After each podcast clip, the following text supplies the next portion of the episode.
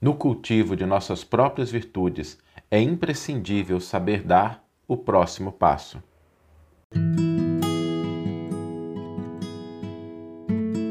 Você está ouvindo o podcast O Evangelho por Emmanuel, um podcast dedicado à interpretação e ao estudo da Boa Nova de Jesus através da contribuição do benfeitor Emmanuel. Hoje nós vamos refletir sobre o cultivo das nossas virtudes, sobretudo as de natureza espiritual. E quando falamos do desenvolvimento de virtudes, é preciso reconhecer uma coisa. E aí acho que todos que estão aqui conosco vão concordar, não é fácil. Existem desafios, isso não é algo simples. Quando nós estamos buscando desenvolver virtudes, qualidades, sobretudo as de natureza espiritual, existem vários obstáculos, existem desafios, existem problemas a serem resolvidos, e um dos mais frequentes, quando nós buscamos crescer, buscamos nos aperfeiçoar, é lidar com as expectativas do mundo. Porque se a gente não faz nada, se a gente continua assim na mesmice, na normalidade, não incomoda ninguém, não chama atenção de ninguém, ninguém presta atenção, a vida segue de uma maneira mais tranquila. Mas basta que a gente busque um ajuste de conduta, uma postura mais cristã, um comportamento diferenciado em relação à fraternidade, em relação à paz, à tolerância, e aí passamos normalmente a ser foco de expectativa, de atenção, de cobrança, de crítica, o que é um processo muito natural.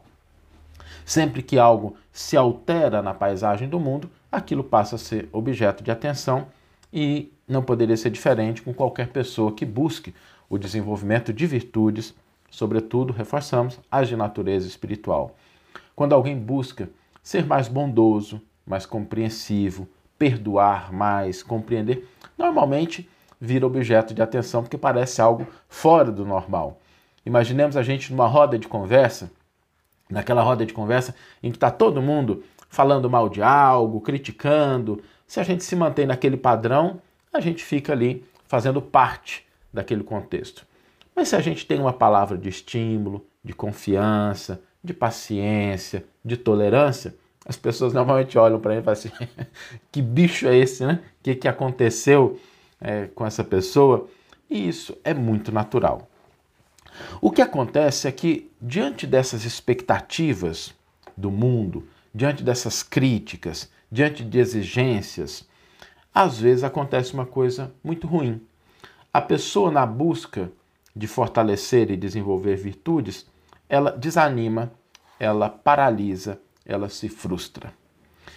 E isso acontece porque normalmente nós não temos um entendimento mais profundo do que seja o espírito de sequência, do qual a natureza nos dá um testemunho cotidiano e vivo. Aliás, o Evangelho se vale, Jesus se vale desse entendimento que o olhar para a natureza nos proporciona.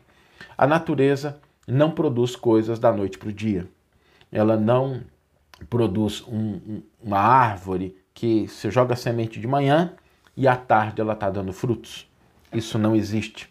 Existe um espírito de sequência, existem etapas, existem fases.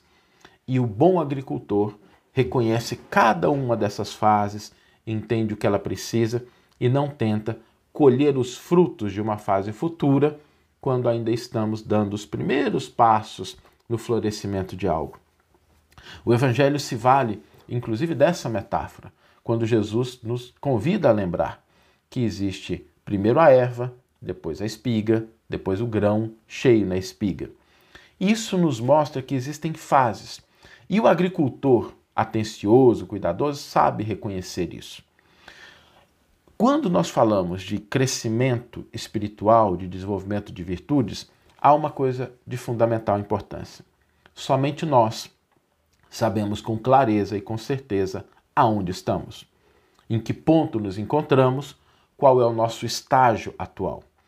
Por mais que uma pessoa de fora possa olhar, ela não vai conseguir adentrar o íntimo das nossas almas para entender quais desafios nós enfrentamos portas adentro do coração, quais as dificuldades, quais os problemas, quais os anseios. Quem nos conhece em profundidade? Somente nós mesmos. Da mesma forma que a gente não consegue conhecer o outro em profundidade. Por isso, quando a gente vai falando de virtude espiritual, é preciso ter a postura do bom agricultor, daquele que cultiva e que entende cada fase do processo de desenvolvimento e de aperfeiçoamento. Para que a gente não estabeleça nessa trajetória padrões externos, condutas alheias, recomendações de terceiros, que podem ser até bem intencionadas às vezes, embora na maioria possa não ser, mas às vezes até vem com a boa intenção, mas não conhecendo em profundidade aquilo que nós trazemos no imo de nossas almas, o conselho pode ser um conselho bom, mas ele pode ser não aplicável àquele momento, àquela fase em que a gente está passando. Por isso, é preciso que a gente tenha, em primeiro lugar, autoconhecimento, com clareza, sem a gente se cobrar, sem a gente se exaltar. Aonde é que a gente está? É olhar para a plantinha e falar assim: que estágio que está essa plantinha? Está começando a germinar, nem germinou ainda, está com a sementinha lá debaixo da terra, já deu as primeiras folhinhas, está crescendo, está forte, está dando fruto. Em que estágio que nós estamos na conquista, no desenvolvimento de virtudes? Ter paciência com o processo, com o passo a passo.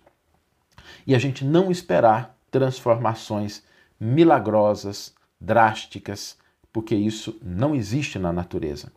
Nós precisamos buscar as nossas virtudes espirituais com leveza, com perseverança, lembrando que muitas vezes o começo é a parte mais difícil. E é natural que seja assim. Romper o casulo é a parte mais difícil, a semente germinar é a parte mais difícil. E para a gente também o começo é sempre mais desafiador. Mas se nós entendermos que não existem padrões externos aos quais a gente deve pautar o nosso desenvolvimento, mas sim quando nós olhamos para dentro de nós com clareza, com leveza, aceitando quem nós somos. Ah, mas podia ser um arbusto bonito, florido. Podia, mas não é. Então não tem nenhum problema com isso, não tem nada de errado. Olhemos para o que a gente é, gostemos, valorizemos o que nós somos e empreendamos o primeiro passo. Por isso, na conquista de virtudes espirituais, esse processo de se conhecer, de entender qual é o próximo passo. Não é, a gente pode até ter a ideia assim, ok, eu quero chegar lá, tenho o ideal. Tá bom, mas entre o ideal e aonde nós estamos, tem um próximo passo. E o que é mais importante, o que deve ser objeto da nossa maior atenção é o próximo passo. Porque se a gente fica buscando somente o ideal e a gente esquece de dar o próximo passo, às vezes a gente desanima, às vezes a gente se enfraquece, e é importante ter essa consciência. Então, não é a gente ficar preocupado com as opiniões, com as cobranças, com as críticas, mas a gente entender, olha, estou aqui, nesse ponto que eu estou, qual é meu próximo passo? E dar esse próximo passo. Às vezes a gente até vai dar o próximo passo, vai cair e vai ter que levantar e recomeçar o próximo passo. Nada de errado com isso, mas é ele que deve ser o objeto da nossa atenção, deve ser objeto do nosso mais profundo esforço na direção do perdão, na direção da fraternidade, na direção da tolerância, na direção do amor. A gente sempre tem uma concepção, uma consciência clara. Qual é o meu próximo passo? O meu próximo passo. Pode ser que algumas pessoas esperem que a gente corra uma maratona, mas a gente tem consciência de que é preciso, primeiro, dar o próximo passo.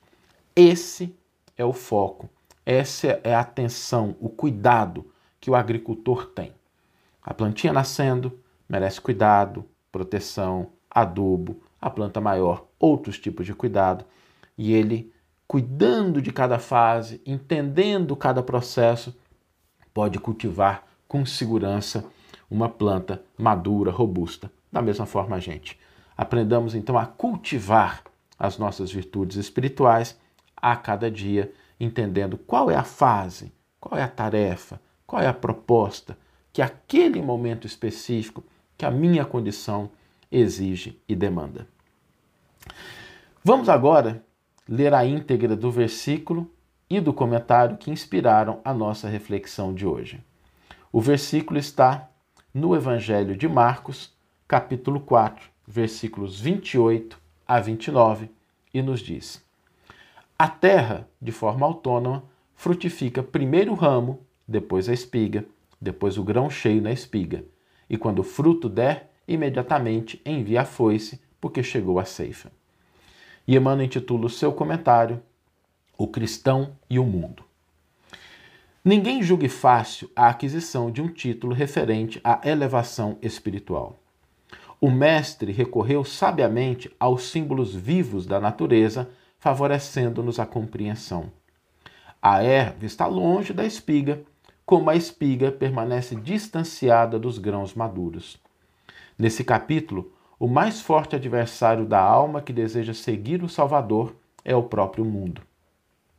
Quando o homem comum descansa nas vulgaridades e inutilidades, a existência terrestre, da existência terrestre, ninguém lhe examina os passos. Suas atitudes não interessam a quem quer que seja. Todavia, surgindo-lhe no coração a erva tenra da fé retificadora, sua vida passa a constituir objeto de curiosidade para a multidão.